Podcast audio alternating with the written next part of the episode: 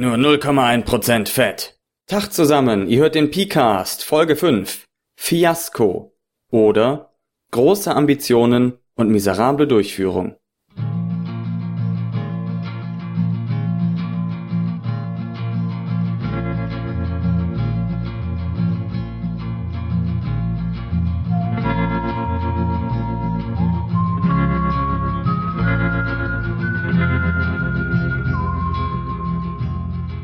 Jeder kennt das.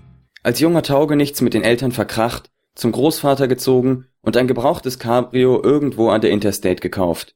Kaum überraschend, dass ein praller Koffer voll Kokain darin liegt. Und auch die schwarze Limousine, die einen verfolgt, bis sie wegen Speeding angehalten wird, gehört irgendwie dazu. Blöd nur, dass der Kokainboss sich an seinen Anwalt wendet, um den Streifenpolizisten dranzukriegen. Er schlägt dem Mit-80er Star des Gerichtssaals einen schmutzigen Deal vor. Im Gegenzug soll der Kokainboss die Beweise gegen des Anwalts Enkel verschwinden lassen. Dass es sich dabei um den Typen mit dem Dope-Koffer handelt, weiß noch niemand. Um das Ganze perfekt zu machen, versucht unser Taugenichts, das Dope mit Hilfe seines Bewährungshelfers verschwinden zu lassen. Dieser versucht seinerseits, über einen russischen Straßendealer an den Kokainboss zu kommen, um die Wahrheit über seinen Sohn herauszufinden, was schließlich in wilden Straßenschießereien endet. Dass der Bewährungshelfer Schwarzer ist und der Anwalt ein alteingesessenes Mitglied des Ku Klux Klan macht die Sache nicht einfacher. Solche und ähnliche Geschichten entstehen bei Fiasco, dem Erzählspiel, das ich heute vorstellen möchte. So, fangen wir also an mit dem Konzept von Fiasco. Fiasco ist ein Spiel von Jason Morningstar, der unter anderem auch durch die Shab al-Hiri Roach glänzte. Bei Fiasco geht es darum, dass man eine Abwärtsspirale spielt. Eine Abwärtsspirale, in der sich Leute wie du und ich befinden, eine Abwärtsspirale, in die sich aber auch Politiker, Industriemagnaten oder andere große wie kleine Personen hineinmischen können. Wichtig ist, es geht immer um Menschen, es geht um das Menschliche. Die Erzählung, die im Spiel entsteht, soll sich dabei an einen Coen Brothers Film anlehnen. Also zum Beispiel an Blood Simple, Fargo, Burn After Reading oder auch Snatch, der jetzt nun gerade nicht von den Coen Brothers ist, aber trotzdem diese gewisse Art verdeutlicht, wo normale Menschen oder auch abnormale Menschen aus bestimmten Ambitionen in eine Abwärtsspirale der Gewalt, der Zerstörung, des verlorenen Verstandes gezogen werden. Ziel des Spiels ist es, ungefähr auf Filmlänge zu kommen, also mit vier Personen, man kann es von drei bis fünf Personen spielen, mit vier Personen soll man etwa zweieinhalb Stunden brauchen.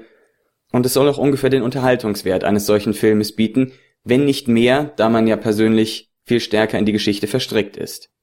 Es soll also eine flüssige, chaotische Geschichte, die in ein großes Fiasko führt, entstehen. Die Regeln von Fiasco sind relativ wenige. Wichtig ist, dass das Spiel direkt in fünf Teile gegliedert wird. Es gibt zum einen das Setup, in dem die ganze Prämisse für die Geschichte gelegt wird. Es ist ein Pickup-Spiel, das heißt, man kann es ohne Vorbereitung spielen. Die gesamte Vorbereitung für das Spiel wird gemacht am Tisch, wenn alle da sind. Nach diesem Setup gibt es einen ersten Akt, in dem jeder zweimal dran ist. Dann gibt es einen Twist, da werden nochmal Elemente eingeführt, die das Ganze etwas chaotischer gestalten. Dann einen zweiten Akt, der schließlich in das große Finale mündet. Und am Ende das Aftermath oder den Epilog. Das heißt, wo also erläutert wird, was mit den Hauptcharakteren der Geschichte passiert. Der wichtigste Schritt am Spiel ist meiner Meinung nach eigentlich das Setup. Man wählt erstmal ein Playset aus, das ist also quasi ein Szenario, ein Hintergrund, vor dem man spielt. Das kann sowas sein wie eine amerikanische Vorstadt oder äh, eine Arktis, Antarktis-Forschungsstation oder solche Dinge. Diese Playsets haben jeweils eine Liste von Tabellen mit 36 Beziehungen, 36 Bedürfnissen oder Verlangen, mit 36 Objekten und 36 Orten. Aus diesen Beziehungen, Verlangen, Orten und Objekten wird dann ein Beziehungsnetzwerk erstellt. Das heißt, es werden für Fiasco nicht Charaktere erschaffen, sondern Beziehungen. Jeder Spieler hat zu seinem linken und rechten Nachbarn je eine Beziehung einer bestimmten Art, die also über dieses Playset ermittelt wird, mit ein bisschen Würfeln und Verteilen und so. Und diese Beziehung wird dann noch an einem bestimmten Objekt, einem Verlangen oder an einem Ort festgemacht, der diese Beziehung definiert. Wenn man also vier Spiele hat, dann hat man insgesamt vier Beziehungen, die mit vier Verlangen, Objekten und Orten verknüpft sind. Die werden dann zwischen den Spielern aufgeteilt und so hat man ein Beziehungsnetzwerk. Jeder Spieler ist mit zwei anderen verbunden und dann spielt man los. Die Beziehungen und alles, was in diesen Playsets vorkommt, sind schon so gewählt, dass nach gerade zwingend eine Geschichte entsteht. Im Setup muss man jetzt also als letzten Schritt nur noch sich überlegen, okay, was ist das jetzt für ein Charakter, den ich spiele, der diese und jene Beziehung hat? Und dann ist man fertig. In Akt 1 wird dann jeweils reihum eine Szene gespielt, einen bestimmten Charakter und eine seiner Beziehungen meistens betreffend. Das Interessante ist, dass man sich für jede Szene aussuchen kann, wenn man dran ist, möchte ich die Szene beschreiben, also aufbauen, wer ist alles da, worum geht es im Großen und Ganzen, wo spielt die Szene, oder möchte ich entscheiden, ob sie einen guten oder einen schlechten Ausgang hat. Das jeweils andere übernimmt der Rest der Gruppe. Wenn ich also sage, okay, ich habe eine coole Szene, die möchte ich unbedingt spielen, dann dürfen die anderen entscheiden, ob das einen positiven Ausgang oder einen negativen Ausgang für den Charakter hat, und man muss das entsprechend beschreiben. Umgekehrt kann man auch sagen, ja, mir fällt jetzt gerade nichts ein oder ich will auf jeden Fall den Ausgang bestimmen, dann müssen die anderen dem eigenen Charakter eine Szene entwerfen und man selber darf entscheiden, ob das einen guten oder schlechten Ausgang hat. Wichtig dabei ist, man versucht nicht mit seinem Charakter zu gewinnen oder irgendetwas, man versucht das Awesome zu maximieren. Das heißt, es kann durchaus sehr reizvoll sein, seinen eigenen Charakter in die Scheiße zu ziehen. So spielt man Reihe um, am Ende jeder Szene bekommt man dann einen schwarzen oder weißen Würfel, je nachdem ob es schlecht oder gut ausgegangen ist. Im ersten Akt darf man den an jemand anderen verteilen. Im zweiten Akt, ich nehme das direkt mal vorweg, der funktioniert an sich genauso, nur da behält man den Würfel, den man aus der Szene erhält. So, nachdem das zweimal rumgegangen ist, hat also jeder ein paar Würfel die Geschichte hat sich schon langsam aufgebaut. Wichtig ist, dass im ersten Akt direkt auf die Vollen gegangen wird. Ja, also es sollten direkt in jeder Szene Probleme angesprochen werden, Fragen gestellt werden, nach Antworten gesucht werden, damit das Spiel Fahrt aufnimmt. Die Szenen sollten auch relativ kurz sein. So, nachdem jeder zweimal dran war, kommt der Twist. Alle würfeln ihre Würfel, addieren die nach Farben und derjenige mit dem höchsten Schwarzwert und derjenige mit dem höchsten Weißwert würfeln nochmal Würfel, um ein Twist-Element einzuführen. Das sind also Elemente, das ist eine Tabelle, die unabhängig vom Playset ist, aber auch eine Tabelle, wo Dinge drin stehen wie Death just in time, also also jemand ist genau im richtigen Moment gestorben. Das kann im richtigen Moment für die anderen sein oder im richtigen Moment für ihn selbst. Das äh, muss man dann auslegen. Oder dass Selbstzerstörung eintritt oder dass plötzlich eine Romanze aufflammt oder irgendetwas. Es kommt jedenfalls ein Twist, etwas, was die gesamte Geschichte nochmal umkrempelt. Nachdem das eingeführt ist, wird der zweite Akt gespielt, wie bisher, nur dass die Würfel behalten werden. Natürlich in jeder Szene, das sollte ich noch dazu sagen, es beschreibt nicht unbedingt nur der, der jetzt gerade dran ist, dessen Szene es ist, sondern es beschreiben eigentlich alle immer so ein bisschen. Wichtig ist nur, dass man eben festlegt, wer den Aufbau der Szene regelt und wer bestimmt, ob es ein gutes oder schlechtes Ende hat. Wie genau das Ende aussieht, das wird dann meistens über einen Konsens im Spiel geregelt. Nachdem also der zweite Akt vorbei ist, hat jeder ein paar Würfel vor sich liegen, die werden dann einmal gewürfelt und es wird wieder nach Farben addiert und das kleinere vom größeren Ergebnis abgezogen. Dass jemand dann zum Beispiel mit zwei Weiß oder 15 Schwarz oder irgend so etwas am Ende dasteht.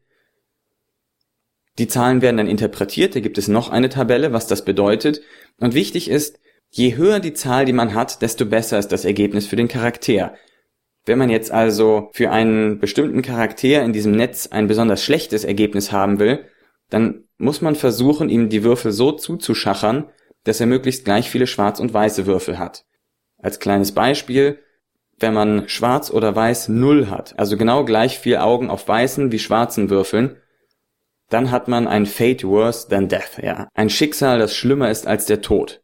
Und das Spiel betont es extra nochmal, man sollte da nicht kleinlich sein, man sollte da richtig in die Vollen gehen.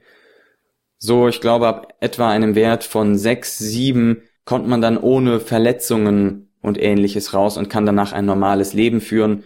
Ich glaube, ab einem Wert von zehn oder so ist man dann sogar mit positiven Aspekten, mit einem Gewinn aus dieser ganzen Geschichte rausgegangen. Das Aftermath wird dann noch geschildert in kurzen Sätzen. Für jeden Würfel, den man hat, schildert man einen Satz. Das Ganze wird wie eine Collage aufgebaut. Reihum wird dann gesagt, man sieht mich, wie ich den Haufen Kokain verbrenne. Dann ist der nächste dran. Man sieht mich, wie ich von meinem ausgebrannten Auto in den Sonnenuntergang laufe oder solche Geschichten. Also eine plastische Collage, die kurz beleuchtet, was aus den Charakteren wird. So nach der Pause gebe ich ein kleines Beispiel und erzähle was zum Spielgefühl.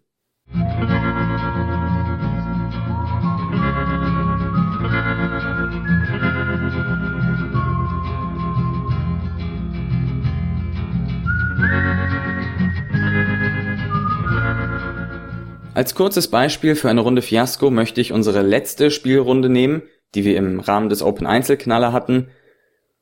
Da ging es im Wesentlichen um einen Koffer Kokain. Wir haben gespielt in einer südamerikanischen Stadt in den 60er Jahren.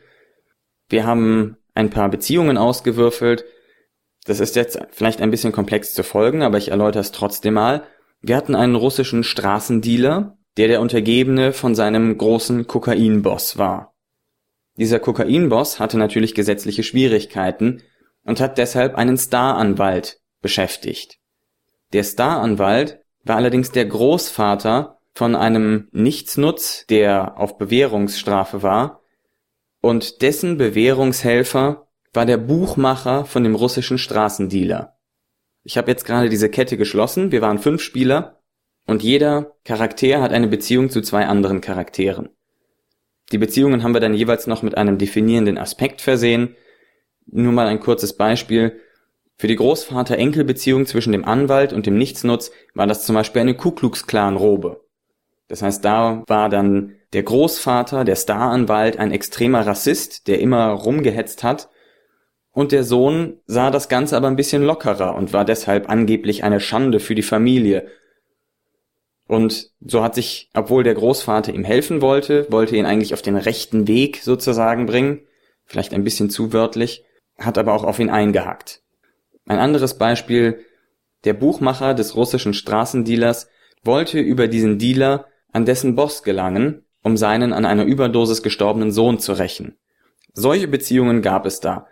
Das Spiel ging dann los damit, dass der Staranwalt einen Deal, einen dreckigen Deal mit dem Drogenbaron gemacht hat, im Sinne von, ich helfe dir, diese, dich aus der Klage von dem Polizisten zu winden, dafür sorgst du dafür, dass die Beweise gegen meinen Enkel verschwinden.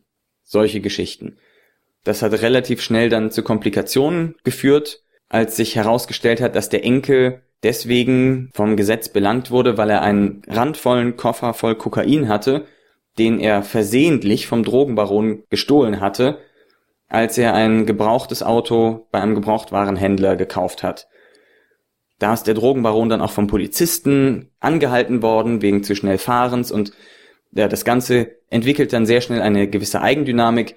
Es gab eine Schießerei mit der Polizei, eine Ambulanz war aufgehalten und schließlich das Fahrzeug entführt worden, während die Mitarbeiter vom Roten Kreuz den Drogenbaron mit dem Defibrillator ausschalteten und selber ins Krankenhaus beförderten.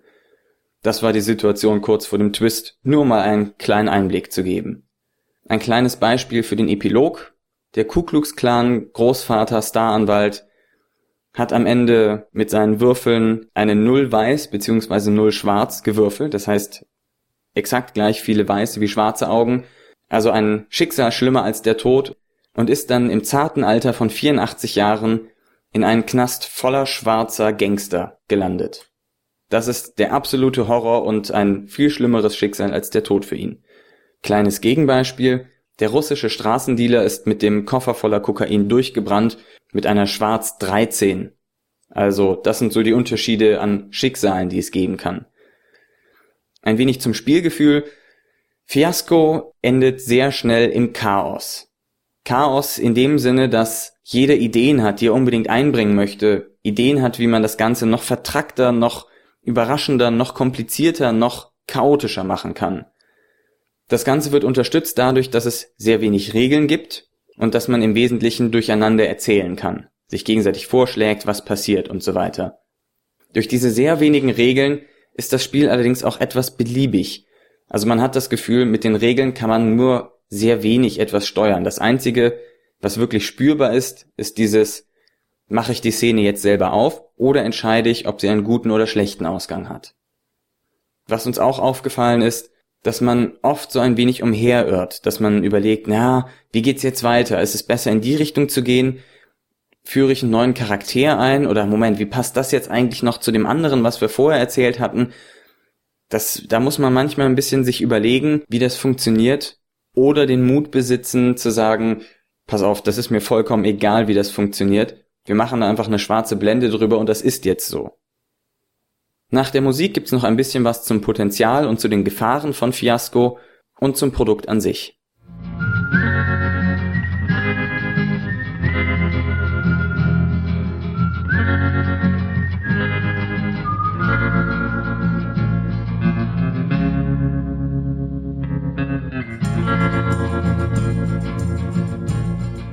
Fiasco hat in meinen Augen einiges an Potenzial, was ich sehr schön finde, ist, dass Fiasco auch für Nicht-Rollenspieler geeignet ist oder für Gelegenheitsrollenspieler. Man muss sich nicht erst tief in irgendwelche Bücher wälzen. Man muss nicht dieses Verständnis von ich versetze mich in eine Rolle hinein und spiele die aus, sich erstmal erarbeiten, sondern man kann Neulingen einfach sagen, ne, das ist wie so ein, wie so ein Film, den ihr im Kino oder im Fernsehen gesehen habt. Da machen Leute irre Sachen und wir erzählen uns das einfach gegenseitig. Da sind Nicht-Rollenspieler sehr schnell einfach eingeführt in das Spiel und finden sich darin zurecht. Sehr vorteilhaft ist auch, dass es ein sehr kurzes Pickup-Game ist. Also man kann es, selbst wenn man wie wir so ein bisschen herumeiert, in drei Stunden spielen. Man braucht keine Vorbereitung. Die Regeln sind sauschnell erklärt. Es gibt keinen größeren Zusammenhang und man kann es einfach mal ebenso spielen. Das ist natürlich sehr schön, insbesondere wenn die Leute nicht viel Zeit haben, wenn man sich spontan für irgendetwas trifft oder wenn auch mal eine Spielrunde ausfällt und man nach einem Ersatz sucht. Was Fiasco so besonders cool macht, sind definitiv die Playsets, die ganzen Tabellen, auf denen man sich Elemente aussuchen kann mit den gewürfelten Würfeln. Er schlägt auch vor, dass man die Würfel einfach ignoriert und sich, wenn man es halt cool findet, einfach das Element rausgreift, was man haben möchte was vielleicht auch schon ein bisschen darüber aussagt, dass die Würfelei sehr am Rande steht, dass die Tabellen eigentlich im Zentrum stehen, als Inspiration für die Spieler.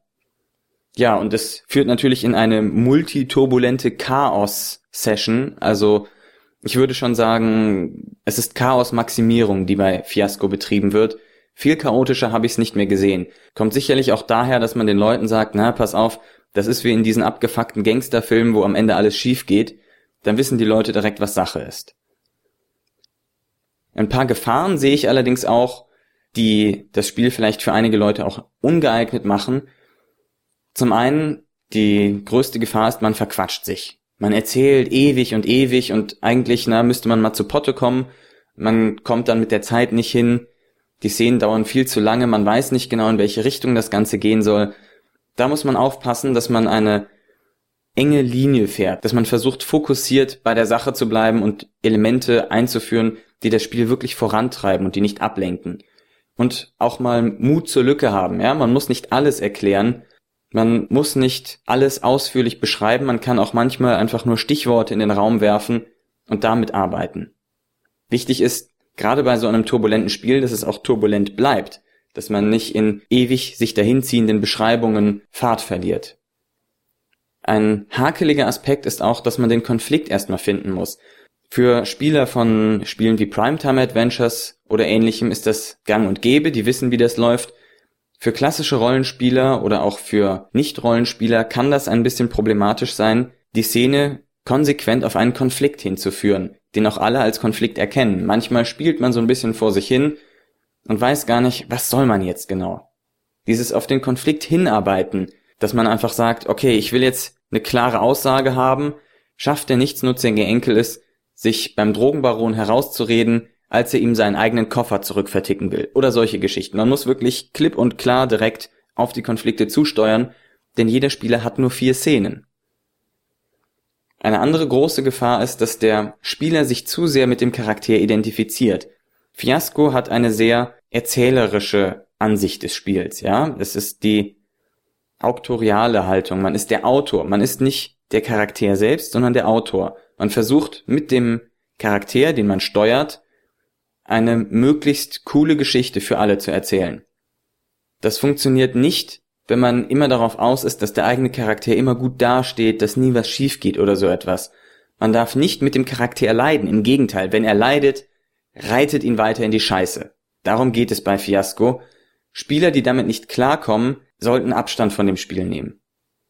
Das hatte ich in meiner ersten Runde, da waren ein paar Spieler, die dieses Konzept entweder nicht verstanden hatten oder es nicht akzeptieren wollten, die sich immer wahnsinnig geärgert hatten, wenn sie einen schwarzen Würfel, also eine negative Entwicklung bekommen haben und immer versucht haben, ihren Charakter, ihre Spielwerte zu optimieren. Darum geht es nicht bei Fiasco. Es geht um Chaos, Tod, Verdammnis und Zerstörung. Wenn man sich mit diesen drei Gefahrenpunkten, dem Verquatschen, dem Konflikt finden und Charakter ungleich Spieler abfinden kann, wenn man damit klarkommt, keine Probleme hat, dann sollte man auf jeden Fall mal gucken, dass man in eine Fiasco-Runde reinkommt. Fiasco kann man natürlich auch kaufen. Ich komme jetzt zum abschließenden Produktteil. Fiasco wird veröffentlicht bei Bully Pulprit Games, wo Jason Morningstar auch schon seine Shab al-Hiri Roach veröffentlicht hat, wenn ich das richtig sehe. Es hat 135 Seiten in Englisch, ist ein Buch mit sehr schönem Layout und Artwork. Also ich habe es nur als PDF. Ich hätte es gerne in Print, aber das kriegt man im Moment in Deutschland noch nicht finde ich wunderbar gemacht. Die, der, der Stil gefällt mir, spricht mich an. So ähnlich wie das Titelbild ist das gesamte Buch. Also kann man sich einfach mal angucken. Es ist sehr gut geschrieben, man kann es sehr gut lesen, es ist sehr übersichtlich gestaltet. Es gibt zu jedem Teil des Spiels eine kurze Übersicht mit Stichpunkten, die dann jeweils nochmal lang erläutert werden. Ich habe ja gesagt, es lebt von den Playsets. Im Hauptbuch sind vier Playsets. Das sind einmal die Southern Town, also eine Stadt im Süden der USA, dann Boomtown, eine Goldgräberstadt, Suburbia, also eine amerikanische Vorstadt, und McMurdo Station, die Forschungsstation in der Antarktis. Zusätzlich gibt es noch jeden Monat ein Playset gratis zum Runterladen. Das sind bisher gewesen die Touring Rock Band, muss ich wohl nicht weiter was zu erzählen, Gangster London, so in den Zwanzigern, ein Fischerdorf in Alaska und das amerikanische Truppenumschichtungslager Lucky Strike im Zweiten Weltkrieg. Was jetzt für den Mai draußen ist, weiß ich gar nicht. Fiasco kommt in zwei Varianten daher. Zum einen gibt es ein PDF für 10 Dollar, das bekommt man bei Indie Press Revolution. Und zum anderen gibt es eine Print-Variante, die glaube ich 20 Dollar kostet. Die wird es im Prinzip später auch mal beim Sphärenmeister geben. Ich weiß allerdings nicht genau wann oder ob es die jetzt schon gibt. Die Print-Variante kann man natürlich auch bei Indie Press Revolution in Amerika bestellen. Da würde ich allerdings von abraten, weil die wollen irgendwie 29 Dollar für den Versand. Also lieber warten, bis es das beim Sphärenmeister gibt. Gut, damit bin ich dann auch am Ende der Systemvorstellung angelangt. Wie gesagt, Fiasco kann ich sehr empfehlen. Manchmal ist es ein bisschen beliebig, aber es produziert wunderbar unterhaltsames Chaos, ist einfach einzuführen, man kann es jederzeit spielen mit im Grunde jeder Person, die man gerade vor Ort hat, solange sie auf abgefuckte Gangstergeschichten steht. Ich danke euch fürs Zuhören. Ich freue mich natürlich auch immer über Feedback und Kommentare, gerne auch im Forum, das ich jetzt auf phalbe.org eingerichtet habe. Da kann auch noch Allgemeines zum Podcast diskutiert werden. Jetzt noch eine kurze Anmerkung in eigener Sache. Seit kurzem ist mein erstes Hörbuch fertiggestellt. Wer also meine Stimme mag und auf Thriller steht, der sollte sich mal nach dem Hörbuch zu Saka Sanguis 2, Die Rückkehr, umsehen. Das ist ein Roman von Albert Knorr, nicht von der 2 im Titel irritieren lassen. Das ist chronologisch der zweite Teil, aber es ist der Einstiegsband. Das Hörbuch ist ungekürzt, geht 14 Stunden und ihr könnt es auf www.albert-knorr.com für 14,90 Euro erwerben. So viel zur Werbung von mir. Die nächste Folge des PCast gibt es dann in genau einer Woche und die handelt vom Open Einzelknaller. Bis dann.